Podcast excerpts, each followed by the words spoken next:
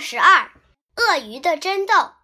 德国的一位动物学家仔细地观察了鳄鱼的争斗。东非的一个火山湖畔，生活着雄鳄鱼罗宾一家。他们把一百七十米长的沙滩及附近水域视为自己的领地。有一天，罗宾正在水中觅食，突然看见另一只成年的雄鳄鱼侵入到自己的水域。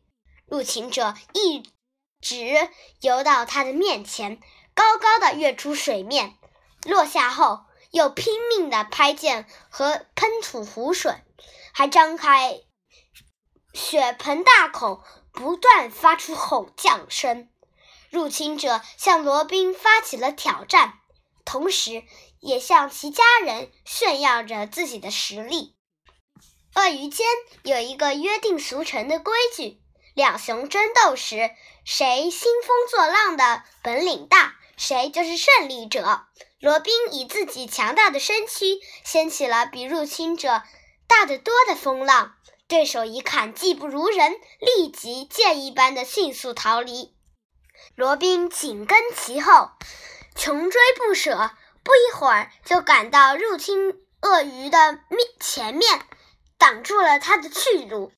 这时，刚刚还十分嚣张的入侵者却摆出了投降的姿态，将脑袋和颈部垂直地露出水面。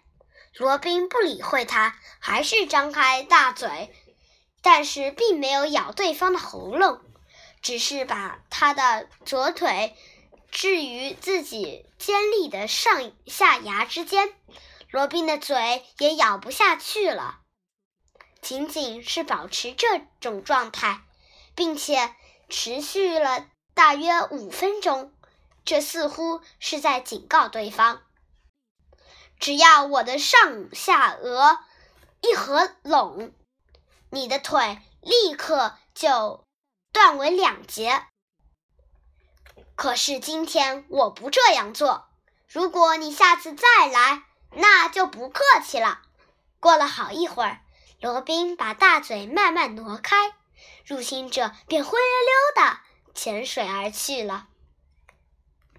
动物学家经过长期的观察和研究，得出了这样的结论：鳄鱼虽然很凶残，但是同类争斗时从来不拼个你死我活，而只是点到为止。